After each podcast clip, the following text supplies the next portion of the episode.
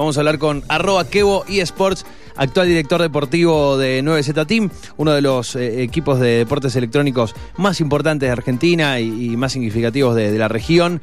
Eh, también es eh, periodista de gaming y periodista especializado en deportes electrónicos. Labura en TNT Sports, en DirecTV, lo pueden ver allí. Así que vamos a charlar un, un lindo rato con él. ¿Cómo estás, Kevin? Buenas tardes. ¿Cómo estás, Fernando? ¿Cómo están, chicos? ¿Todo bien? Bien, bien. Gracias por atendernos, querido. Por favor, gracias a ustedes por el llamado. Eh, bueno, hace hace muy poquito, que hace un mes, eh, eh, empezaste con, con 9Z, más o menos. Sí, exactamente. Hace un mes yo venía trabajando, como bien decían, como, como periodista, era mi actividad principal. Y luego me llegó la, la invitación por parte de 9Z para formar parte del plantel del equipo. uno, digamos, cuando habla de, diferentes equipos, piensa más en el deporte tradicional que la estructura de un deporte electrónico y la verdad que se asemejan en algunas cuestiones, eh, pero lo que es diferente justamente es la materia de estudio. En el deporte tradicional todo es más físico, ligado al deporte que se esté practicando, y acá hay otras cuestiones por las cuales pasa el entrenamiento, pero tiene muchas similitudes con el deporte tradicional.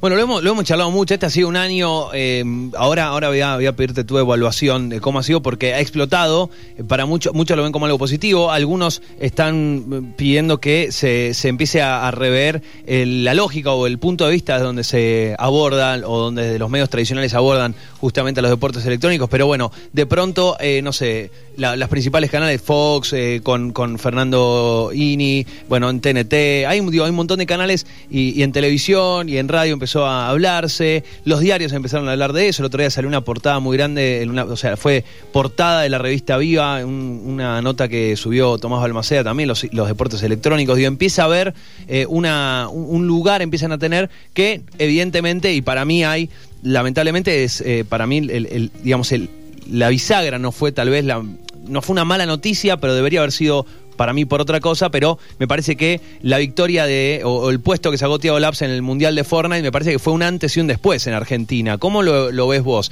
Para mí ese fue como un antes y un después, un quiebre en el cual de pronto los medios dijeron, che, acá hay algo. Sí, a ver, respecto a eso existieron dos puntos, como vos lo marcás, de estilo antes y después. El primero fue en el 2016, que no fue algo que haya llamado tanto la atención en su momento. Sí salió en algunos medios, pero salió más como una nota de color, en el sentido de un equipo, una selección argentina que se armó de Counter-Strike para jugar en un mundial de este videojuego que muchos lo conocerán seguro de la época de los cibers y demás. Hoy se sigue jugando como un, un deporte, es un videojuego de 5 contra 5, donde tienen que ir eh, eliminándose. Es como una partida de ajedrez, pero llevado a lo virtual y a lo que refiere el videojuego en sí, más allá de que sí están presentes las violencias y las armas, en realidad es como eh, una parte que forma parte del juego, pero no envía un mensaje bélico al juego, sino que es una excusa para llevar a cabo las acciones. Este equipo había salido subcampeón y se tomaron las noticias como Argentina otra vez segundo en un mundial y demás, más para eh, la burla que otra cosa, pero cuando sucedió la noticia de King de que consiguió este quinto puesto y los 900 mil dólares, que más que nada lo que llamó la atención fue la cantidad del dinero. Fue la plata y la edad que tenía, ¿no? el foco puesto, el foco puesto tal vez no en lo más importante. Claro, a ver, respecto a la edad, no solamente es algo que nos haya llamado la atención a nosotros, sino que también a la gente que competía, y porque la edad promedio en realidad era de 16, 17 años, y quien terminó eh, ganándole a 95 jugadores, porque recordemos que Fortnite, bueno, se juega en equipos de, en la modalidad que jugaba el que era solos, eran 100 jugadores en, en, la partida, le ganó 95 jugadores con eh, la corta edad que tenía, que eran 13 años, y consiguió una gran repercusión a nivel internacional. Y eso empezó a mostrar que acá en Argentina existen muchos chicos que hoy no, a ver, no juegan por un vicio o porque hay algo que los lleva a estar pegados a la computadora, sino porque algunos realmente lo practican porque quieren ser como las personas que ven en Internet. Hoy quizás las celebridades eh, de nuestra generación no se ven tanto en la televisión, pero sí en internet, y empiezan a imitar sus pasos para decir yo quiero ser como este. Claro. Eh, y eso es lo principal que habrá pasado con Tiago y que pasó con muchos otros chicos que hoy dedican quizás ocho o nueve horas en la computadora para poder ser el mejor en un videojuego, pero el tema siempre es que esta actividad se tiene que desarrollar contenida y teniendo en cuenta la cantidad de horas que pasa el chico frente a la computadora y el objetivo final. Eh, justamente en el caso de Tiago, poder salir campeón de este Mundial de Fortnite. Bueno, eso fue más o menos en julio y un montón de... Hubo incluso muchos periodistas que se quedaron ahí como medio pagando con algunas preguntas, eh, porque nada, iban por, por un lado, o sea, desconociendo en vez de investigar un poquito, iban desde el total desconocimiento. No está mal preguntar desde el desconocimiento, pero está bueno como periodista hacer un poquito la tarea y, que chusmear un poquito de qué se trata, ¿no? Pero vos como, como periodista, y siempre te, noté muy en, las redes, digo, muy seguro de tu definición, periodista especializado en deportes electrónicos, sufriste, no, sé si quiero decir bullying, pero digo, se, te han reído decir, dale, dale, deportes electrónicos. Digo, ¿has sufrido mucho ese, ese, destrato en, la comunidad? Sufrir se sufre por una cuestión de que nuestra materia de estudio son los videojuegos y lamentablemente en Argentina el videojuego no está visto como un entretenimiento, sino como una herramienta para perder el tiempo. Entonces lo que sucede es que justamente nosotros hablamos de chicos que viven gracias a jugar profesionalmente videojuegos. Entonces imagínate que si ya el videojuego es un objetivo de burla en los medios de comunicación, ponerte a hablar de que hay chicos que ganan plata jugándolos es directamente el colmo. Para muchos parece un circo. Entonces, el, de ahí surge más que nada la discriminación y porque no se da la posibilidad de entender que el videojuego es un arte. El principal problema que tiene nuestro país es ese, que no se entiende que en un videojuego no trabaja una persona, normalmente trabaja un equipo que lo que hace es ver la artística, la música, los gráficos, hay muchas partes involucradas al momento de armar un videojuego. Y eso hace que justamente se genere toda esta tergiversación de lo que nosotros estudiamos y hablamos. Eh, ¿cómo, ¿Cómo evaluás hoy, terminando el 2019, cómo arranca el 2020 para vos? Bueno, con un, con un nuevo puesto, un reciente puesto allí en, 9Z, pero paralelamente siguiendo con, con, el laburo, digo, desde la difusión de, de, este, de estos deportes electrónicos. Eh, termina un año, lo ves como, como algo positivo, más allá de que arrancó, bueno, con, e, con este puesto el foco en cuánta plata ganó este chico de 13 años y no la hazaña que logró de ganar las 90, otros 95 jugadores. Digo, ¿pensás que ha, madurado un poquito en estos últimos seis meses eh, que se viene un 2020 con otra perspectiva? Sí, pienso que madurar se maduró un montón en base al primer tratamiento que tuvieron los medios. De hecho, a raíz de, a ver, tampoco podemos ser tan negativos. La realidad es que, por suerte, en el, más allá del desconocimiento de que no puede ser, que este, que el otro, hubo muchos otros periodistas que sí realmente se sintieron apelados por lo que sucedía y dijeron, che, acá algo está pasando y no lo estamos viendo. Y, por ejemplo, desde otros medios eh, se han acercado a 9Z y les hemos mostrado que nosotros no tenemos cinco chicos encerrados en una casa eh, que lo único que hacen es jugar. Nosotros tenemos un gabinete que lo que hace es contenerlos, tenemos un psicólogo deportivo, kinesiólogo, nutricionista, que los sigue mes a mes para ver cómo se están alimentando los chicos y cómo se encuentran ellos físicamente. Entonces, ante cualquier inconveniente, nosotros, nuestra organización, se pone al frente de ellos y les da un aparato para que no estén solos. Igual, que, perdón, se ha mostrado. Es algo que, eh, esto lo, escucho mucho y, en un montón de entrevistas lo, tienen que salir a contar ustedes, desde los diferentes equipos. Y es algo en el que hacen hincapié, digo, no, no estoy criticando a ustedes, pero es como si todo el tiempo tuviera, tuviera que estarse justificando el por qué de los chicos están jugando y disfrutando eso y, y, laburando, en definitiva. Es como, no, no, pero igual, ojo, eh, que no es que los estamos esclavizando, tienen nutrición. No sé si me entendés lo que digo como que todo el tiempo hay que salir a, che, pará, no nos critiquen, mirá que en realidad los cuidamos. Como, a ver, evidentemente si, si eso no sucediera, habría una manifestación en la comunidad de chicos que están diciendo, che, la verdad que no me estoy sintiendo bien, o sea, digo, hoy explota en las redes, explota en algún lado, no se puede ocultar algo así.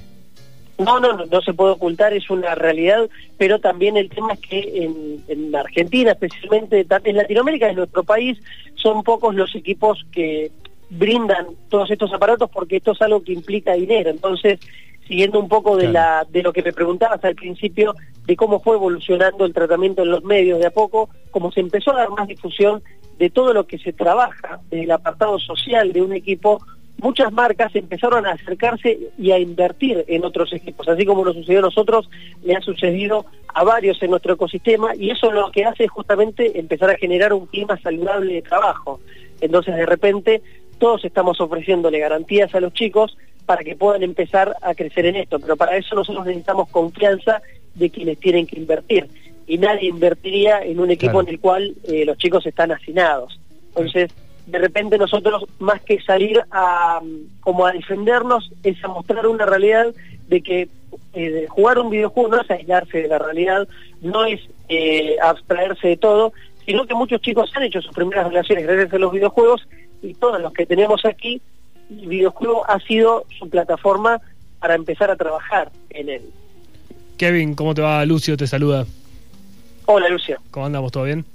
Todo bien. Me alegro. Mira, vos sabés que acá en el, en el programa tocamos muchísimo el tema de los videojuegos aplicados a diferentes ámbitos, no solamente al, propio lúdico y deportivo, sino a, bueno, otros espacios de, la vida cotidiana. Y una pregunta que, te quería hacer era si vos pensás que los eh, eSports pueden ser una herramienta dentro del ámbito educativo dentro de, la comunidad educativa, de, los profesores, de los profesionales de la educación, eh, porque evidentemente las repercusiones que han tenido en los otros ámbitos son muy positivas, ¿no? Y nuestro sistema educativo, hay que ser honestos, es bastante arcaico al respecto. Entonces, ¿vos pensás que sí, que los, efectivamente los eSports pueden ser una herramienta dentro de nuestro modelo educativo acá en Argentina?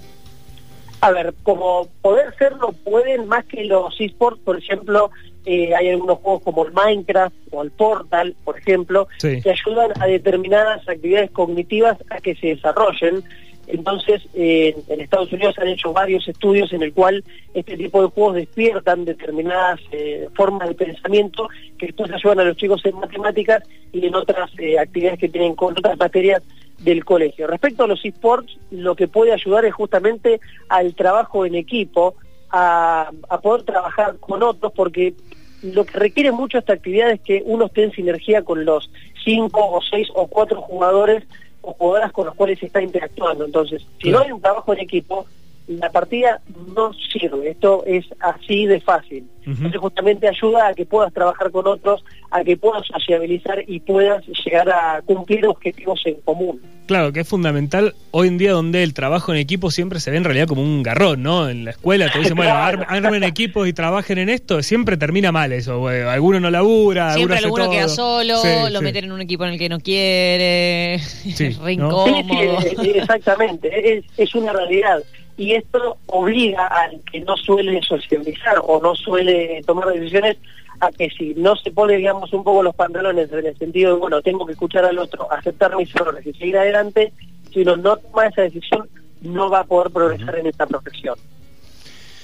Bueno, ese, ojalá que, vaya obteniendo digo, otro impacto, haya oídos, haya apertura en este sentido, empiecen a hacerse también pruebas, o sea, hay que, hay que probar. Nos han hecho probar con tantas cosas en los modelos educativos que probar con algo planificado así bonito estaría bueno. Sí. Y que aparte es algo que los chicos utilizan mucho, entonces qué mejor que acercárselos a ellos y mostrar el, avance educativo que se puede dar con, con los videojuegos y como bien decían con los esports.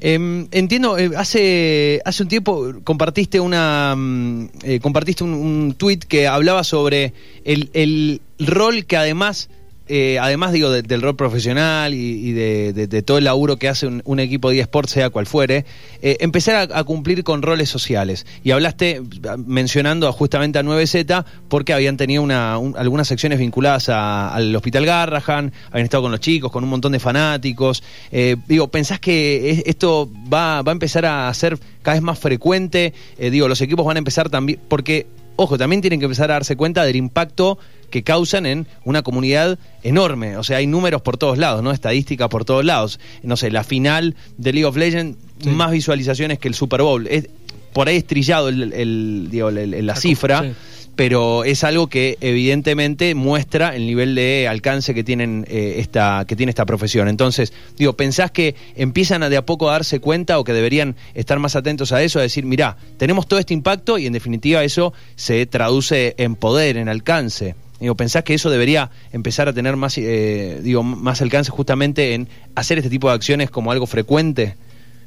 Sí, sí, definitivamente. Primero, eh, desde el punto de vista, y bueno, por suerte nosotros en, en Nueva tenemos un equipo que trabaja bastante ese tipo de, de, decisiones, de acciones, eh, y se tomó la decisión de poder mostrar el lado social que tienen a través de los fanáticos que nos siguen, eh, para que primero, bueno, vayan al jardín japonés y donando un juguete, puedan, primero, además de tener el pase al, al jardín japonés, que vean que sus acciones van a terminar repercutiendo positivamente en la vida de otra persona. Acá estamos hablando de chicos que están hospitalizados, que a veces quizás las fechas lamentablemente la pasan solos y con la acción que tuvieron ellos, por más mínima que sea, le termina alegrando el día o quizás eh, termina despertando algo en otra persona. Entonces, para mí es importante como los clubes tradicionales tienen sus acciones sociales, porque justamente en el club van los chicos a entrenar, a practicar, a meterse en un montón de deportes.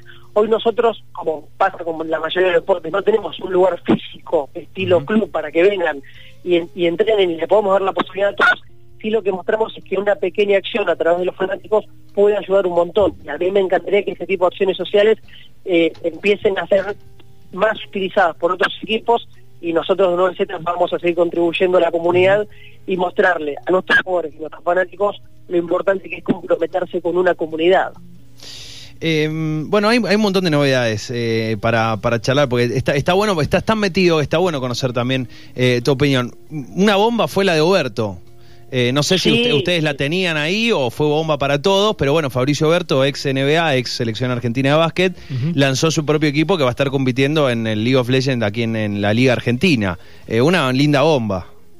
Sí, eh, linda, una linda sorpresa desde el punto de vista, no es eh, casualidad que Eduardo se haya terminado metiendo en League of Legends porque él viajó a la final del Mundial, como bien vos decías, que se celebró este año en París, eh, que se jugó entre dos equipos, G2 y FanPlus Phoenix, un equipo chino. Oberto viajó y vio de primera mano cómo es una final a nivel mundial de un deporte electrónico, cómo se manejan los equipos, porque estos equipos son muy importantes. Ellos tienen oficinas, en el caso de China, hasta tienen estadio propio los equipos, juegan ah, en un sistema de local visitante, o sea, es algo que suena como un algo irreproducible acá, pero ya es una realidad. Entonces, él de primera mano ve todo eso, y lo bueno es que ella tiene la experiencia competitiva de haber eh, sentido en primera mano lo que es, digamos, el sacrificio y justamente formar parte de la generación dorada que tanta importancia le dio al básquet argentino. Entonces, teniendo todo ese bagaje y pudiendo aportar su experiencia, me parece que aprendió bastante en esa final para empezar a traer la profesionalización real que necesitamos a los deportes electrónicos. Sí, está bueno que se sumen ¿no? estas figuras, porque en definitiva es un impulso, una, una repercusión para, para todos, o sea, no, no sirve tanto a, nosotros como esperemos que nosotros podamos trabajar con él para darle las cosas específicas que tienen los deportes electrónicos. Pero yo creo que lo mejor que nos puede pasar como escena es que el deporte tradicional nos empiece a nutrir a nosotros de las cosas que estamos necesitados y viceversa. Eh, ¿qué, qué, ¿Qué va a encarar 9Z para el 2020? Principalmente queremos empezar a, observar los juegos eh, mobile, los juegos de celular. Vemos que hay muchos chicos que quizás al no ser la computadora el primer dispositivo electrónico que tienen y si un celular, empiezan a jugar directamente a juegos como Clash Royale o Free Fire o demás. Hoy son muy importantes en el escaparate competitivo y tenemos ganas de empezar a darle la oportunidad a chicos que están eh, en esos juegos de meterse con nuestra organización y otros juegos que bueno los iremos develando con el transcurrir del año. Pero se vienen grandes cosas en el equipo y esperemos que puedan acompañar todo lo, lo bueno que vamos a hacer desde 9Z ¿Pensás que juegos como League of Legends tienen un futuro en, la, en los celulares? Porque son bastante complejos de utilizar una mecánica ya de por sí en las computadoras, me imagino, en una pantalla táctil tan, tan pequeña. Bueno, pero eh, sumo, sumo a, tu pregunta. Eh, la verdad que nunca, o sea, hace cinco años atrás, no me hubiera imaginado jugar al Call of Duty en un celular. Y la verdad que no es difícil, no, es difícil. o, sea, o, sea, le agarras la mano en un ratito, ponele que no sos muy ducho, ponele que tardás un par de horas, algunos tardarán 15 minutos, pero una vez que le agarras la mano decís, ¿cómo hago para jugar eh, algo que para la compu necesitabas? Que el mouse, que esto, que lo otro, en un celu. Y se, y se puede. ¿Cómo? Se puede, se puede ha, avanzado un montón la forma en la cual el jugador interactúa con, con un videojuego. Antes quizás cuando el celular era con tapita, el juego de carrera era simplemente mover la flechita de izquierda y derecha. Hoy hay muchas otras acciones que están involucradas al momento de jugar en la pantalla y creo que Fortnite en celular es el ejemplo perfecto de eso pero contestando eh, la pregunta respecto a League of Legends, hoy Riot Games, la empresa que desarrolla League of Legends, está haciendo una adaptación del juego de computadora al celular, que se va a llamar League of Legends Wild Rift, que tendría que salir el año que viene, el 2020, eh, y los que ya lo han probado, de hecho, eh, uno de, las personas que quien armó 9Z, que es eh, Francisco Postiglione, tuvo la oportunidad de probarlo y nos volvió con el feedback diciéndonos eh, se siente igual, es exactamente igual y me sorprendió lo bien que se siente a la hora de jugarlo en un celular. Le voló la peluca, digamos. Que pues, sí, literal, literal, volvió fascinado. Entonces, teniendo la opinión de Francaster y viendo cómo el resto eh, está deseoso de poder probar un League of Legends en el celular, yo creo que eh, nos va a sorprender cuánta gente se va a integrar a jugarlo competitivamente allí. Bien, eh, no, me hallo yo mucho en el, en el mobile, debo decir. Soy bastante ¿eh? soy bastante tradicional en ese sentido. No, a mí me sacás de los de, disparo y ya, ya claro. estrategia, olvídate. ¿Viste cuando te preguntás eh, cuándo es que a mí me voy a empezar a decir eh, yo ya estoy viejo para esto? bueno, ya lo empecé a decir. Con el mobile, con, con la, digamos, la competitividad en el mobile, ahí yo ya empecé a decir, no, esto no es para mí es que, bueno, es, es también cuánto tiempo pasa. A mí me, me jode la pantalla, ¿qué crees que te diga? A mí me gusta la, pantalla más grande. Sí, sí, sí. soy, soy muy tradicional en ese sentido. Pero bueno, es increíble ver cómo también están, eh, digo, cómo se monta un espectáculo y es algo que hablábamos hablamos hace meses ya y que de a poco se va entendiendo, pero vivirlo es la manera en la cual entendés cómo una competencia, una final o todo un torneo se puede vivir en vivo con espectadores y los espectadores viven con, una, con un disfrute, con una pasión increíble y el escenario tal vez son dos chicos o cuatro chicos sentados con una pantalla de celu, bueno, y en una pantalla grande transmitiendo la, partida en definitiva. Pero eh, más allá del, del, armado del escenario, el show es impresionante, digo, cómo arenga la gente, lo que se vive ahí adentro en, un estadio. Sí, se vive un montón y yo creo que el mejor ejemplo que tenemos acá en nuestro país es la final que se jugó en el Estadio Obras de, la LVP, donde participó, bueno, justamente 9Z contra Isurus, donde salimos campeones, pero más allá del dato de que salimos campeones, eh, el, el, estadio se llenó y era increíble ver cómo había hinchadas de ambos equipos y vitoreaban y de hecho algo que no suele suceder en el deporte electrónico como que se empezaron a sectorizar, o sea los fans de 9Z con los fans de 9Z y los con los y los cánticos y todo lo que había ahí detrás realmente eh, hace, le, hace la diferencia al jugar. No es lo mismo jugar desde tu casa, que estás tranquilo, puedes estar en pijamas y no escuchas nada, en comparación a jugar frente a una audiencia en vivo, donde cada acción puede representar un grito a favor por parte de la audiencia. Eso condiciona muchísimo a los chicos que están jugando. Y creo que ese es uno de los mejores eventos que tuvimos en nuestro país, que marca un antes y un después y que muestra cuál es la pasión que puede llevar adelante un deporte electrónico. Bueno, cuando te vengas acá por, por Mendoza, eh, chiflano más, que, estaría, estaría genial que te vengas por acá por el estudio y sigamos charlando. Por favor, me tengo que ir, así que seguro que les voy a estar avisando. Dale, eh, querido, un abrazo, muchas gracias por la charla. Por favor, hasta luego, chicos. Adiós. Bueno, hablábamos con Kevin Aiello, arroba Kevo eSports en, en Twitter.